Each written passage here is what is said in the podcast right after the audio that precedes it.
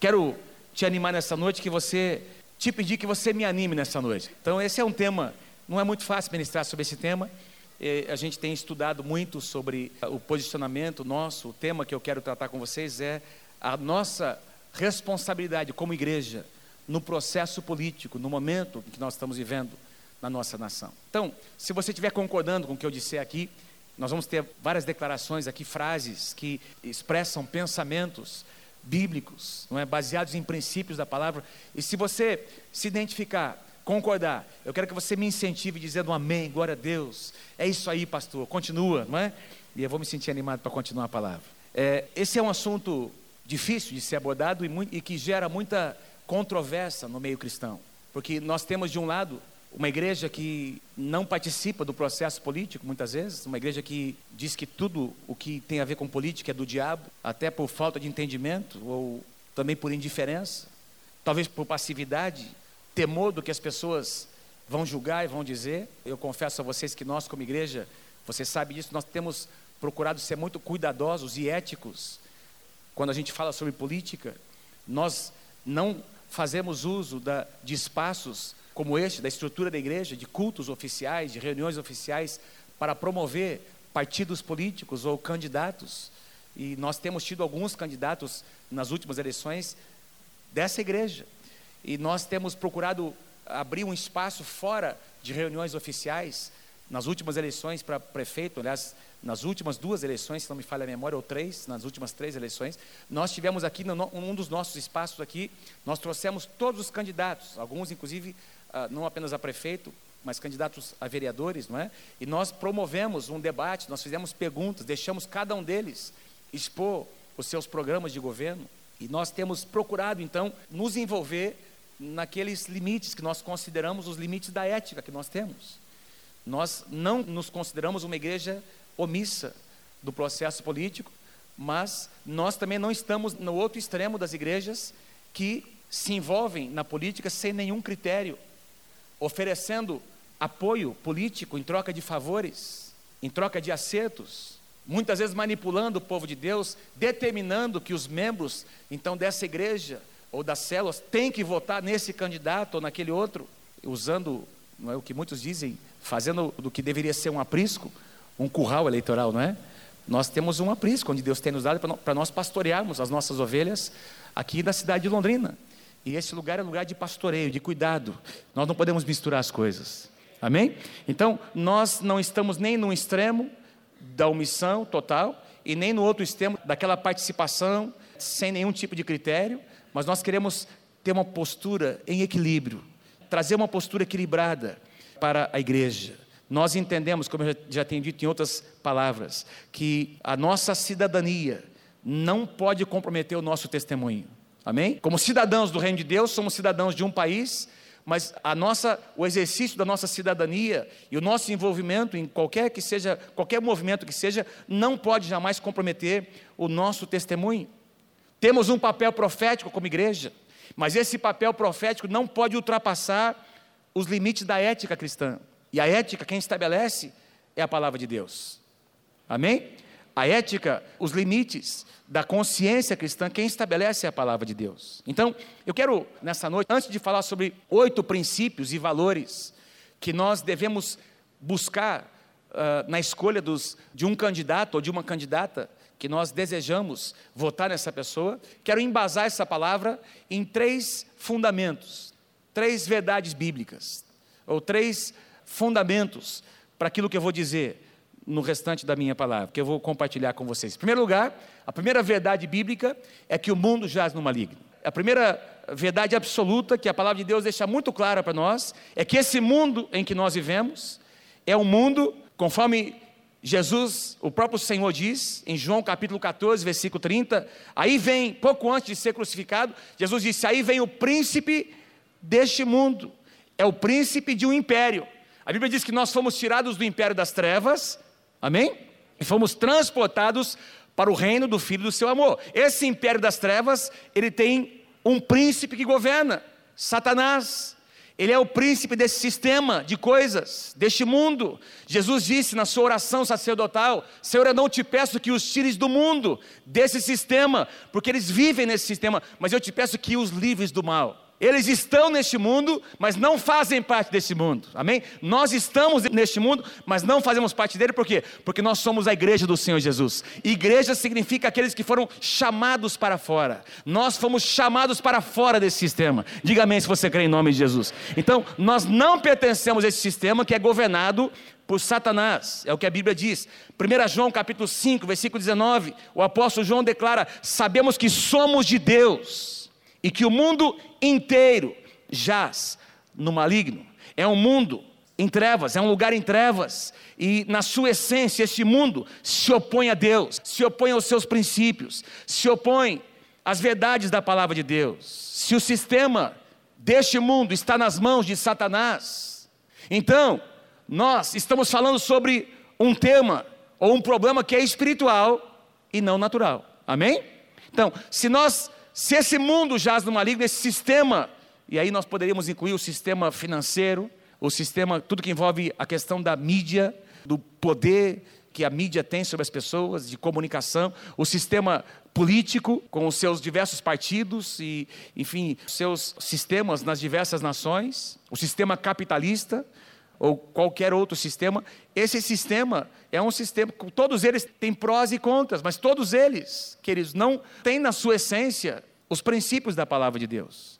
Então nós estamos falando de um mundo que está nas mãos de Satanás, que é um príncipe, e esse é um problema espiritual. Então, isso nos leva ao segundo ponto, segundo, o segundo fundamento bíblico que eu quero trazer a vocês nessa noite, que não há uma solução natural para um problema que é espiritual. Se o problema é espiritual, a solução não é natural. Quem pode dizer amém para mim? Se o problema é espiritual e não filosófico, se o problema tem a ver com princípios e valores que não são gerados no coração de Deus, não existe uma solução natural.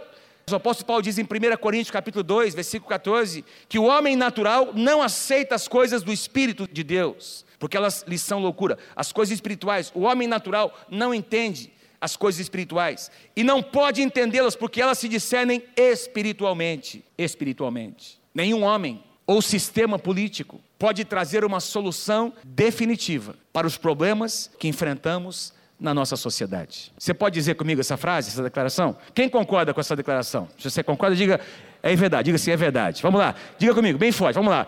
Nenhum homem ou sistema político pode trazer uma solução definitiva para os problemas que enfrentamos na nossa sociedade. Poderíamos colocar aqui nenhum político, nenhum grande estadista, nenhum grande líder natural, nenhum líder natural vai conseguir trazer uma solução definitiva para os problemas que nós enfrentamos. Nenhum sistema político. A solução vai acontecer, sabe quando, queridos? Quando o Senhor Jesus Cristo voltar para estabelecer o seu reino na face da terra. A Bíblia diz que quando ele vier, ele vai separar o joio do trigo. Todas as pessoas estarão presentes, serão julgadas diante dele, o seu reino será estabelecido. Mas enquanto isso não acontece, existe algo que nós, como igreja, precisamos fazer. Nós precisamos nos empenhar para que os princípios, para que os valores do reino prevaleçam nesse sistema. Então nós estamos aqui, e isso nos leva ao terceiro ponto que eu queria trazer a vocês, ou terceiro fundamento dessa palavra. A igreja precisa assumir o seu papel no contexto em que ela vive. Enquanto Jesus não vem, enquanto o Senhor Jesus não vem para estabelecer o seu reino, quem vai estabelecer? Quem vai ser a voz de Deus nessa terra? A igreja. Amém? Quem vai dizer que as coisas não são assim, como eles tentam dizer que são? A igreja. Quem vai trazer uma solução? Quem vai trazer uma resposta? A igreja. Romanos capítulo 12, versículo 2. Paulo diz nessa passagem: E não vos conformeis com este século, com este mundo, com esse sistema de coisas, mas transformai-vos pela renovação da vossa mente, para que experimenteis qual seja a boa, agradável e perfeita vontade de Deus. Não vos conformeis, não aceitem ser conformados por esse sistema. O que Paulo está dizendo, olha, existe um sistema, existe uma guerra acontecendo, são duas forças, dois impérios, o império das trevas e o reino da luz. Quem vai vencer? Quem vai vencer, amados? No final, lá no final, o reino da luz vai prevalecer. Pode parecer momentaneamente que as trevas estão prevalecendo, mas a luz do Senhor Jesus vai brilhar cada vez mais forte nessa terra. Amém? Quanto mais intensas forem as trevas, mais intensa será a luz que vai brilhar. No livro de Malaquias diz que, da mesma maneira como o pecado vai se multiplicar, então o pecado e a iniquidade, Jesus disse que a iniquidade vai se multiplicar, mas na medida em que a iniquidade se multiplica, quem é santo, quem é separado, amém? Aparece, a luz aparece mais. Quanto mais densas forem as trevas, mais clara se torna, se torna e mais forte se torna a luz. Aliás, Jesus disse que nós somos a luz do mundo e nós somos o sal da terra. Nessa passagem em Mateus capítulo 5 é interessante. Jesus diz: Olha, vós sois o sal da terra, mas este sal que são vocês, ele não pode perder o seu sabor, senão ele deixa de exercer a sua função. E essa luz que são vocês, tem que estar no lugar certo, iluminando. Se estiver escondida, não tem o seu valor, não exerce a sua função. Jesus disse: Vocês são sal e luz nessa terra. E as pessoas devem ver essa luz e devem glorificar, devem ver como por meio das obras, atos de compaixão, por meio das obras que vocês praticam, as pessoas, o mundo, esse sistema de coisas, eles verão essas obras e eles glorificarão o vosso Pai que está nos céus. Quem pode dar um aplauso bem forte ao Senhor por essa verdade bíblica? Amém?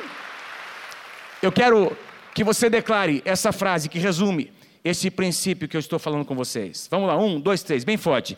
O que somos e fazemos deve afetar definitivamente o nosso contexto, tornando a sociedade em que vivemos um lugar melhor para se viver.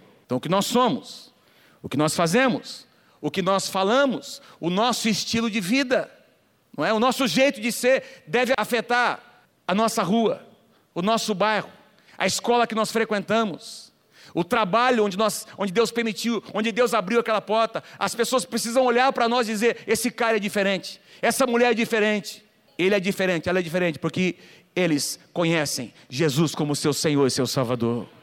Eles não mentem, eles não negociam o que não pode ser negociado, eles não agem como outras pessoas não sonegam. A base do que eles fazem não é ah, como o mundo faz, eles são diferentes, eles destoam do mundo, por quê? Porque eles são o saio luz dessa terra. Enquanto Jesus não vier, ele nos levantou. A igreja do Senhor está aqui na terra por meio de cada um de nós, que somos agentes de mudança dessa terra.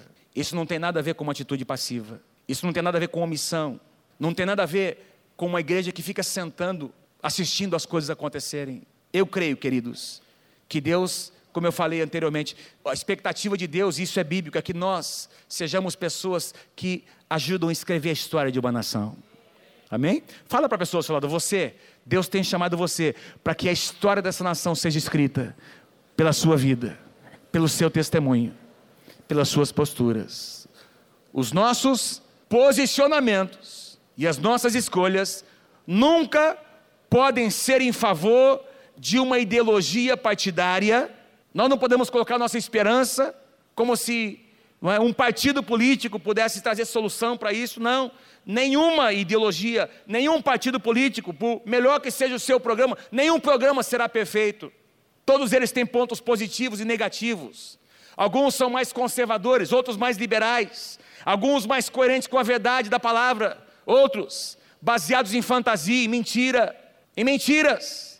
Mas os nossos posicionamentos, queridos, escolhas, não podem então se basear em ideologias partidárias, mas precisam ser baseados nos princípios e nos valores do reino de Deus.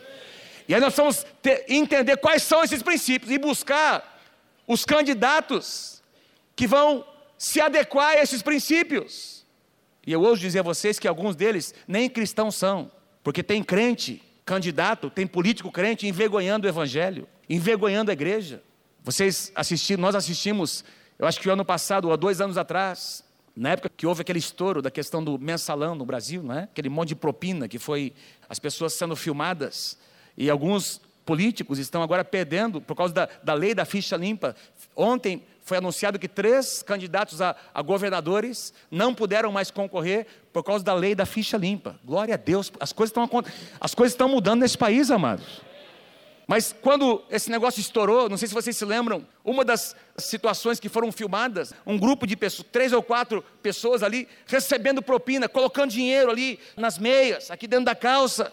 E a câmera filmando, daqui a pouco eles fizeram uma rodinha e começaram a orar, agradecendo a Deus pela provisão. Eu fui pregar em Brasília naquele ano, conversei com pastores de Brasília que conhecem aquelas pessoas, que são de uma determinada igreja evangélica. Então tem gente que se diz crente, que tem envergonhado o evangelho, envergonhado o nome da igreja. Então eu estou falando sobre princípios e valores do reino de Deus. E às vezes nós temos pessoas que nem convertidas são, mas têm princípios. Então nós não estamos procurando alguém que vista uma carapuça religiosa. Nós precisamos, eu vou mostrar para vocês uma das maneiras pelas quais nós podemos conhecer quem são os candidatos, para entender, para buscar aqueles que de fato estão vivendo mais ou caminhando nesses princípios e valores da palavra de Deus. Quero então relacionar oito princípios, talvez tenha mais, oito princípios e valores que devem ser observados na escolha de um candidato ou de uma candidata nas eleições. Aliás, daqui a três semanas nós estaremos votando, não é isso, gente? Então, eu quero te animar nessa noite, que você anote, que você entre no nosso site nessa semana aí, a partir de terça, quarta-feira, ouça de novo essa palavra, anote esses princípios. E talvez você possa me ajudar sugerindo alguns outros depois, mas eu quero sugerir a você oito princípios e valores bíblicos que devem ser observados na escolha de um candidato ou de uma candidata. Em primeiro lugar, número um, nós somos totalmente a favor da vida. Nós somos totalmente a favor da vida. Nós cremos, amém. Nós cremos, nós cremos que o ser humano é obra das mãos de Deus, o sopro de vida vem de Deus, e só Ele tem o poder de tirar a vida de alguém. O salmista declara no Salmo 139, Davi declara, versículos 13 e 16, sobre a sua concepção: Pois tu formaste o meu interior, tu me teceste no seio da minha mãe. Os teus olhos, Senhor, me viram a substância ainda informe, quando eu era apenas uma célula ainda sem nenhuma definição, embrionária, e no teu livro foram escritos todos os meus dias, cada um deles escrito e determinado, quando nenhum deles havia ainda. Amados, quando existe a concepção, a concepção, queridos, a vida, o sopro de vida vem de Deus. Quando existe a concepção de um novo ser, já existe uma história escrita da parte, é o que a Bíblia diz, que quando existe a concepção, Deus já tem um plano para aquela vida, para aquele bebê que nem nasceu. Eu fico observando às vezes o que as pessoas estão dizendo. Por acaso ontem estava pesquisando e eu caí, vi lá um filme, é, um, um vídeo, um pastor de renome no Brasil, de uma grande denominação no Brasil, conhecidíssimo, e eles recortaram uma parte da sua preleção sobre o aborto. Um pastor que é a favor do aborto.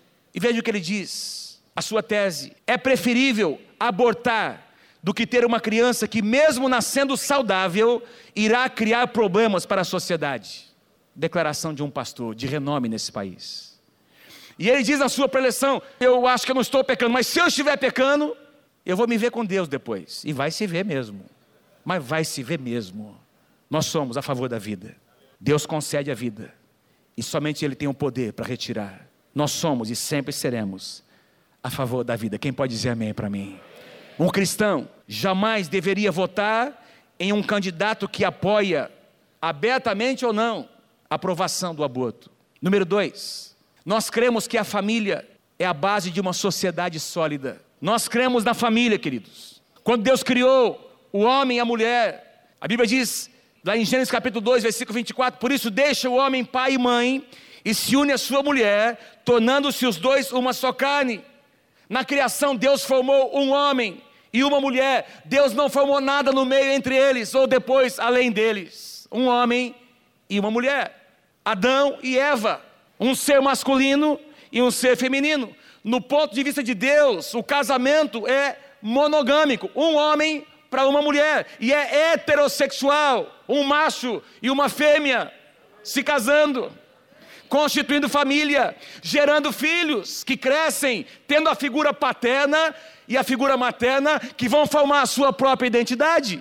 Amém, amados? Esse é o padrão da palavra, não tem outro padrão. Qualquer coisa além disso é um equívoco e é pecado diante de Deus. Esse é o padrão que foi estabelecido muito antes de qualquer sistema político ou de qualquer filosofia de homens. Deus estabeleceu o casamento. Amém? Nós somos a favor da família. Igreja Nova Aliança, levando famílias ao encontro com Deus. Amém? Existe hoje uma verdadeira conspiração contra a família. Os meios de comunicação em massa, os artistas, as novelas, os filmes. Você já observou como todas as novelas, todas sem exceção, as últimas, os últimos anos, todas as novelas têm homossexuais e lésbicas, tem casamento entre homossexuais. E eles são os mais bonzinhos das novelas. Assim, gente. Daqui a pouco você nem percebe que está torcendo para dar certo aquele relacionamento. Está amarrado em nome de Jesus. Ah, não, pastor, mas eu gosto, mas eu consigo filtrar. Você consegue e o seu filho consegue? E a sua filha consegue filtrar aquilo? Tem maturidade para filtrar aquilo? Existe uma verdadeira conspiração contra a família para desconstruir, é um termo que está sendo muito usado hoje. Desconstruir, querido, os valores da família. Destruir esse padrão que Deus estabeleceu tentando minar os valores da família. E gente que tem poder nas suas mãos, políticos poderosos, estão propondo leis, estão propondo leis para mudar, para quebrar esse padrão e para infiltrar coisas das escolas, para mudar o sistema educacional, propondo que não se celebre mais o Dia das Mães ou o Dia dos Pais. É verdade, é verdade. Eu não sei qual é. Eles estão propondo que, lembra qual que é a proposta? Tem um nome que eles estão dando. No estado de São Paulo já passou essa lei. O dia do cuidador. Não é mais o dia do pai da mãe, ou o dia da mãe, é o dia do cuidador. Para descaracterizar essa ideia de que tem um pai tem uma mãe na família. Um cristão jamais deveria votar em um candidato que não tenha propostas e projetos que visem a defesa da família tradicional. É o que eu creio. Se você crê, diga eu creio em nome de Jesus. Dê um aplauso bem forte ao Senhor Jesus. Então, às vezes, você vai voltar num deputado estadual, federal, porque eles se aproximam nessa época. Pergunta para ele, pergunta para ela, quais são as suas convicções sobre o aborto, sobre a família. Eu quero ir para o terceiro princípio, um terceiro valor do reino de Deus. Nós somos a favor dos direitos e dos deveres de cada cidadão. Nós somos a favor dos direitos e deveres de cada cidadão. Romanos capítulo 14, versículo 12. Assim, pois, Paulo diz: cada um de nós um dia dará contas de si mesmo perante Deus. Cada pessoa escolhe o seu estilo de vida. Vivemos uma democracia, vivemos num país livre, e as pessoas podem fazer escolhas que têm que ser respeitadas. Cada pessoa escolhe o seu estilo de vida, mas deve arcar com as responsabilidades das suas escolhas e respeitar quem não compartilha das suas ideias. Então, hoje, exercer o ministério pastoral crendo na restauração de um homossexual, se tornou homofobia. Nós respeitamos as opções de cada pessoa, mas nós queremos ser respeitados como igreja. Nós respeitamos as escolhas que cada pessoa faz, mas nós temos as nossas escolhas. Amém, queridos? Nós temos as nossas escolhas. O fato de nós não concordarmos ou de nós ensinarmos o que a palavra de Deus ensina não significa que estamos sendo preconceituosos. Nós não somos a favor do preconceito, qualquer que seja. Não somos a favor de nenhum tipo de violência, mas nós também queremos ser respeitados. Não venham nos dizer que nós teremos que efetivar casamentos de homossexuais, porque nós não faremos isso em nome de Jesus. Nós não cremos nisso. E não faremos em nome de Jesus. Então, ser crente hoje, ser cristão hoje, já é sinônimo de homofóbico. Ah, esses crentes são, são todos retrógrados, são preconceituosos. A Bíblia é um livro ultrapassado. Eu li esses dias a declaração de um deputado federal homossexual assumido, dizendo o seguinte: a Bíblia é uma piada, quem crê nela é palhaço, e as igrejas são como cicos, assumindo publicamente essa postura. Doutora Damaris Alves esteve ministrando aqui na Conferência de Mulheres, compartilhou algo que aconteceu no Congresso Nacional a questão de dois meses atrás. Ela estava ali na, no Congresso, não é? Porque uma lei, uma determinada lei contra a família estava sendo votada e tinha lá um grupo de homossexuais e um grupo de cristãos. Elas estavam mobilizando os cristãos para se posicionar contra aquela situação que estava sendo votada, uma lei. E aí homo, esse grupo, também não estou dizendo que todos eles agem dessa maneira, mas existe uma, uma conspiração contra a igreja. E esse grupo começou a se levantar e alguém disse, em alto e bom som, todos os cristãos deveriam ser queimados em praça pública. Isso foi declarado dentro do Congresso Nacional. Foi abafado, ninguém ficou sabendo. Ai, se um pastor dissesse, todos os homossexuais deveriam ser queimados em praça pública, estaria nas manchetes dos jornais no dia seguinte. Mas eles disseram que os cristãos e os pastores deveriam ser queimados. Vocês percebem a diferença de tratamento, queridos? Mas essa mulher de Deus estava lá para dizer: não, nós não cremos dessa maneira, dando a sua cara para bater, não é se expondo. Nós precisamos orar por essa grande mulher de Deus. Assim como os homossexuais devem ser respeitados na sua opção, nós, como cristãos, temos o direito de sermos respeitados. E temos esse direito pela nossa Constituição. Quarto lugar, um quarto princípio, um quarto valor que nós devemos procurar nas pessoas que nós estamos buscando, nas opções que nós temos de pessoas para votar nas próximas eleições. Nós abominamos todo tipo de corrupção e desonestidade na gestão pública. Nós abominamos todo tipo de corrupção e de desonestidade na gestão pública. Tem parlamentares crentes que foram mas não podem mais concorrer, porque estão com a, com a, sua ficha suja, e nós somos a favor de que eles sejam punidos, porque deveriam dar seu exemplo maior naquela casa. Nós não somos a favor, nós somos contra qualquer tipo de corrupção e desonestidade. Queridos, nós precisamos eleger pessoas que lutem contra a fraude, a mentira e qualquer tipo de corrupção. Isaías capítulo 5, versículos 22 e 23. Ai dos que por suborno justificam o perverso e ao justo negam justiça. Tem uma passagem que eu não coloquei aqui, Eclesiastes capítulo 7, versículo 7. Olha que versículo lindo. Eclesiastes 7, 7. Se você quiser anotar, verdadeiramente a opressão faz endoidecer o sábio. E ele diz assim: e o suborno corrompe o coração. O suborno corrompe o coração. Provérbios 17, 23. O ímpio aceita suborno, o suborno em segredo, para perverter as verdades da justiça. Precisamos nos lembrar de que Jesus foi traído por um dos seus doze por causa de 30 moedas de prata. A corrupção está no coração do homem.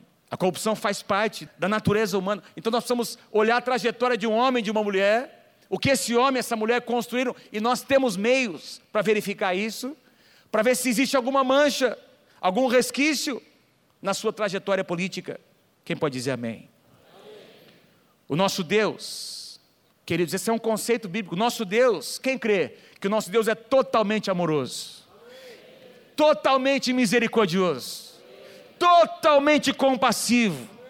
Amém? Totalmente perdoador. Nós estamos aqui porque nosso Deus é amoroso, misericordioso, compassivo, perdoador, mas Ele também é imutável e totalmente justo. Nosso Deus é justo. Ele é justo. Não dá para negociar com Deus. O que é certo é certo, o que é errado é errado. E cometeu um erro, tem que pagar pelo que cometeu, amado. Não tem nada a ver com perdão isso. Então, se alguém roubou, se alguém lesou alguém, amém, e vem na casa de Deus e pede perdão, está perdoado em nome de Jesus, mas vai pagar o que você deve. Tem que pagar o que você deve. Tem que consertar o seu passado. Quem pode dizer amém por isso? Isso é um princípio. Se nós perdemos esse padrão do que é certo e do que é errado, amado, não tem lei. O desgoverno começa a imperar na nossa nação. Um cristão somente deveria votar num candidato ficha limpa. Tem condição de nós fazermos isso hoje. Nós temos uma lei estabelecida hoje. Foi aprovada no Congresso. Eles aprovaram. Glória a Deus! Tinha representantes, tinha gente, tinha a igreja estava lá representada, tinha gente séria naquele lugar. Teve muita oposição, mas foi aprovado, amados. E o que eu já citei, o que, o que já está acontecendo, muitos já não estão mais podendo concorrer, estão colocando agora suas esposas, porque eles não podem mais. Glória a Deus. Mas se não se arrependerem, se não mudarem o seu comportamento, daqui a pouco a esposa vai ser pega também em nome de Jesus. Não é que nós queremos isso, nós queremos que o pecado seja, que as situações erradas sejam corrigidas neste país. Pastor, você está sonhando, eu estou sonhando, eu sou um sonhador. Eu sonho com os valores e os princípios do reino de Deus gerindo a nossa nação. Eu, nós precisamos sonhar, nós precisamos crer nisso, amado. É por isso que nós estamos aqui. Um cristão somente deveria votar num candidato ficha limpa que se posicione publicamente contra a fraude, a corrupção e a impunidade. Amém? O quinto princípio, o quinto valor. Nós somos a favor da liberdade de expressão e da liberdade de culto. Nós somos a favor. Cada pessoa tem o direito de cultuar o que quiser, e tal direito deve ser respeitado, preservado. Por isso nós somos uma nação multireligiosa, faz parte da nossa cultura e tem que ter essa liberdade, nós precisamos respeitar quem não professa a nossa fé, amém, gente? mas nós também precisamos ser respeitados. A liberdade de expressão, a liberdade de expressão também é resguardada, é um bem resguardado pela nossa Constituição. A imprensa tem que ter liberdade para fiscalizar, inclusive as nossas ações, as ações do governo. Mas nós não podemos concordar com tudo aquilo que é divulgado pela mídia. E eu citei alguns exemplos agora, mas existe hoje não só uma conspiração contra a família, mas existe toda uma valorização da sensualidade, pornografia nos meios de comunicação. É verdade ou não é, gente? E nós precisamos ter a liberdade de dizer: não, nós não aceitamos isso. A Bíblia nos conta, nos mostra no livro de Atos que o apóstolo Paulo, que viveu num regime muito pior do que o nosso, que era o Império Romano, ditatorial, tremendamente opressor, mas o regime lá no Império Romano, eles tinham as leis que determinavam os limites e a ética daquele império e tentaram fazer algo com Paulo que ele, como cidadão romano, não poderia passar por aquilo. E ele reivindicou a sua cidadania. Ele disse assim: opa, eu sou um cidadão romano, está aqui a minha identidade. Vocês não podem fazer isso. Porque as leis daquele império protegiam a sua cidadania. Amém? Então nós vivemos num país onde precisa haver essa liberdade de expressão. Glória a Deus, porque nós podemos sair nas ruas para engrandecer o nome do Senhor Jesus, para profetizar sobre a nossa cidade. E nós queremos esse direito garantido pela Constituição. Amém? Ninguém vai calar a voz da igreja. Nós estamos aqui programando para o ano que vem algumas manifestações públicas. Vamos convocar a igreja a favor da família, contra o aborto. Vamos fazer isso, algumas passeatas. Quem está dentro? Amém? Um cristão somente deveria votar num candidato que garanta a total liberdade de expressão e o direito de cada cidadão escolher a quem presta culto. Nós não podemos aceitar nenhum tipo de perseguição religiosa. Isso já está acontecendo no nosso país. Somos e vivemos num país livre. Número 6, nós somos a favor da distribuição justa das riquezas do nosso país. Eu não estou dizendo com isso que nós vamos sair agora repartindo quem tem mais para quem tem. Isso é comunismo. Mas eu estou falando sobre um sistema que é bíblico, um princípio que é, nós encontramos no Antigo Testamento, que tem a ver com o caráter de Deus. Deus não quer ver pobreza no meio num país. Deus quer que as pessoas sejam assistidas. No Antigo Testamento havia leis é, que resguardavam as viúvas, os órfãos, os escravos, os estrangeiros, as mulheres, as crianças, os doentes. Havia leis, queridos, que, que protegiam as minorias. Esse é o nosso Deus que cuida das pessoas menos favorecidas. Nós cremos por um país que proporciona as mesmas oportunidades para as pessoas. Provérbios 29, 2 diz: Quando o justo governa, o povo se alegra, mas quando o ímpio domina, o povo geme. Quando o justo governa, o povo se alegra. Senhor, levanta pessoas justas nessas próximas eleições. Tira o ímpio, Senhor. Quem concorda comigo, diga amém em nome de Jesus. Remove o ímpio, Senhor. Levanta pessoas justas para governar a nossa nação. Bem-aventurada é a nação, cujo Deus é o Senhor. O plano de Deus na Sua palavra. Tanto é verdade que quando Deus diz para Josué: vocês vão conquistar, e nós vamos agora distribuir essa terra entre vocês. Interessante que quando uma pessoa contraía dívidas, ela poderia se tornar escrava do seu credor mas por um período de tempo. Havia o que eles chamavam no Antigo Testamento o ano do jubileu, a cada 50 anos, onde de 50 em 50 anos, tudo aquilo que alguém havia perdido por dívidas era restituído à sua casa. E Deus diz mais de uma vez: para que não haja pobreza no meio do meu povo. Nosso Deus é um Deus justo. E nós precisamos estabelecer, levantar pessoas que vão proporcionar isso. Tiago diz, né? Eis que o salário, pessoas estão sendo exploradas. Eis que o salário dos trabalhadores que ceifaram os vossos campos e que por vós foi retido com fraude, está clamando, e os clamores dos ceifeiros penetraram até os ouvidos do Senhor dos Exércitos. Deus, amados, existe uma indignação no coração de Deus quando injustiça é feita. Um cristão somente deveria votar num candidato que luta pelos interesses de todas as pessoas indistintamente, especialmente dos menos favorecidos um político cristão, evangélico, não deveria lutar apenas pelos evangélicos, deveria lutar pelos interesses do seu país, de todas as pessoas. Nós estamos falando sobre oportunidades que todas as pessoas devem ter de ensino, educação, saúde. Gente, eu não estou concorrendo a nenhuma vaga política, não, viu, gente? Fiquem tranquilos, tá? Mas é o que nós cremos. Isso é justiça. Amém? Quem pode dizer amém comigo? Número 7, deixa eu correr aqui. Somos contra a degradação ecológica. Somos contra a degradação dos recursos naturais. Eu não vou ler aqui, mas diz aqui em Romanos capítulo 8 que a criação, ela sofreu com o pecado. O pecado afetou a criação, gerou tensão na criação, mas Paulo diz que a criação está aguardando a manifestação dos filhos de Deus para ser restaurada. Um cristão somente deveria votar num candidato que se interessa pela preservação dos recursos naturais que são obra da criação de Deus. Número 8, somos a favor do Estado de Direito. Que venha a ser isso, pastor. Quero que você leia comigo lá em cima. Vocês conseguem enxergar? Então a gente às vezes ouve na mídia sobre o Estado de Direito. Eu quero que você leia comigo, não é? Bem forte, vamos lá.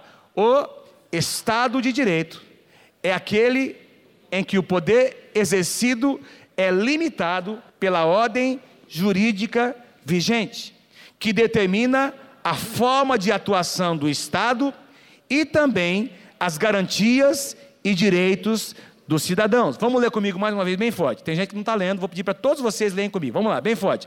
O Estado de Direito é aquele em que o poder exercido é limitado pela ordem jurídica vigente, que determina a forma de atuação do Estado e também as garantias e direitos dos cidadãos. Continuando, dessa forma, tanto o Estado quanto seus indivíduos são submetidos às mesmas leis, a fim de que a população seja protegida e o bem comum seja alcançado. Tem juízes aqui, tem advogados aqui presentes. Que eu quero dizer, simplificando, as leis são iguais para todos. Desde o presidente da República até a pessoa mais simples. Todos nós temos que respeitar e seguir as mesmas leis. Quem acredita nisso, diga amém em nome de Jesus. Um cristão deveria somente votar num candidato que respeita a lei e não usa o poder a fim de obter privilégios e tratamento diferenciado para si, que não usa o poder em benefício próprio. Mas como é que a gente pode escolher, pastor? Como é que a gente pode escolher alguém? Então, nem sempre deixar de votar ou votar nulo é a solução. Agora, eu sei que você, assim como eu, quem está hoje assim, você se sente muito indignado com as coisas que estão acontecendo no nosso país? Levanta sua mão bem alto. Eu acho que é um sentimento comum que todos nós compartilhamos. Então, eu gostaria que você saísse daqui nessa noite com isso no seu coração, com esses princípios, guardando esses princípios e talvez alguns outros que Deus vai mostrar para você na sua palavra decidido no seu coração, eu vou votar em alguém. Se eu mostra, me mostra em quem eu vou votar. Eu já sei em quem eu não vou votar. Você já sabe em quem você não vai votar? Eu já sei em quem eu não vou votar. Mas sei mesmo. Eu no meu coração, eu quero ver as coisas mudarem. E eu estou crendo, estou crendo que Deus vai fazer essa mudança, que algumas coisas vão acontecer nessas próximas eleições. A igreja do Senhor está orando. Os crentes estão participando do processo de uma forma mais intensa mas estávamos reunidos agora com alguns pastores, representantes de grandes denominações do Brasil, e o sentimento geral de todos eles era aquela indignação: Senhor, muda. Nós oramos para Deus mudar essa situação. E eu gostaria que nós encerrássemos esse nosso tempo juntos aqui, levantando um clamor ao Senhor, dizendo: Senhor, muda a nossa nação. Levanta homens e mulheres que agradem o teu coração, Senhor. Traz à luz o que tem que vir à luz. A tua palavra diz, Senhor, que tu és aquele que remove reis Tu és aquele que estabelece reis. Amém? Nosso Deus tem poder para remover e para estabelecer. O nosso Deus tem poder para levantar e para abater quem Ele quiser. E eu creio que Ele vai fazer isso nessas próximas eleições. Quem pode dar um aplauso bem forte a Jesus? Obrigado, Senhor. Obrigado, Senhor. Começa a orar onde você está. Nessa noite nós invocamos o Teu nome, Senhor. Pai, nós sabemos que o teu coração está ferido e machucado pela nossa nação, Senhor. Pai, a corrupção, o pecado do suborno, do engano, da mentira, dos nossos governantes, Senhor, tem machucado o teu coração, Senhor. Nós temos convivido com dirigentes que têm dito: Pai, eu não sabia.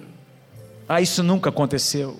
Nós estamos convivendo com compras, com políticos que estão tentando abafar verdades que estão sendo reveladas, subornando pessoas. Nós estamos convivendo, Senhor, com a desvalorização de empresas construídas pelo povo nessa nação, Senhor. Enquanto o povo padece, enquanto o povo sofre, tantos recursos estão sendo desviados para pessoas, para a manutenção, Senhor, de pessoas que se perpetuam no poder e que nada fazem, Senhor, pela população brasileira, dos seus estados e da nossa nação, Senhor. Eu te peço nessa noite, tem misericórdia do Brasil, Senhor. A tua palavra diz: se o meu povo, que se chama pelo meu nome, se humilhar e orar e me buscar e se converter dos seus maus caminhos. A tua palavra diz, Senhor, que tu ouvirias dos céus o clamor do teu povo e tu virias para perdoar o pecado da nação e para curar esta nação, Senhor. Pai, o teu povo está clamando, Senhor. Nós estamos clamando neste momento, neste momento chave em que nosso país atravessa, Senhor. Agora, já nas eleições que estão chegando, na, iminência de novas eleições chegando, Senhor, nós te pedimos, levanta quem tu queres levantar, Senhor, e abate quem tu queres abater, Senhor. Pai, que todas as mentiras que estão sendo abafadas, nesses últimos dias, nessas próximas três semanas, que venham à luz as mentiras e as mazelas e os enganos e os engodos que os homens estão tentando, Senhor, esconder para que a população não tenha acesso, não veja e não decida de forma sábia. Pai, faz com que cesse esse tipo de comportamento em que o povo diz: "Ah, ele rouba, mas faz". Ah, ele rouba um pouco, mas ele constrói nós temos alguns benefícios, ele rouba, ela rouba, mas nós temos, nós estamos desfrutando de alguns benefícios. Senhor, tem misericórdia, Pai, do nosso povo. Levanta quem tu queres levantar, Senhor. Toda mentira vem à luz, Senhor. Nós abominamos a mentira, nós abominamos o engano, Senhor. Esse sistema de coisas que quer calar a voz da tua igreja, Senhor. E nós declaramos, Pai, a bênção para a nossa nação. Nós abençoamos o Brasil, Senhor tua bênção sobre o nosso Brasil, Senhor, que nós amamos, em nome de Jesus, dá sabedoria ao teu povo, Senhor. Nós podemos escrever a história da nossa nação, nós podemos ajudar a mudar os rumos da nossa nação, Senhor, pelo nosso voto, nós queremos ser cúmplices, Senhor. Nós queremos saber em quem nós estamos votando, nós queremos conhecer o passado dessas pessoas, os seus compromissos, as suas filosofias. Nós queremos, Senhor, ser agente de mudança da nossa nação. Ajuda-nos, Senhor, a sermos sal e luz nessa nação, para glorificar o Teu nome, Senhor. Para que o nosso país, para que o nosso Brasil tenha um futuro abençoado nas Tuas mãos. É o que nós te pedimos em nome do Senhor Jesus. Te damos a honra e a glória, Pai, nessa noite, em nome de Jesus. Amém e amém. Aleluia. Que Deus te abençoe. Vai na bênção, vai na paz do Senhor. Em nome de Jesus.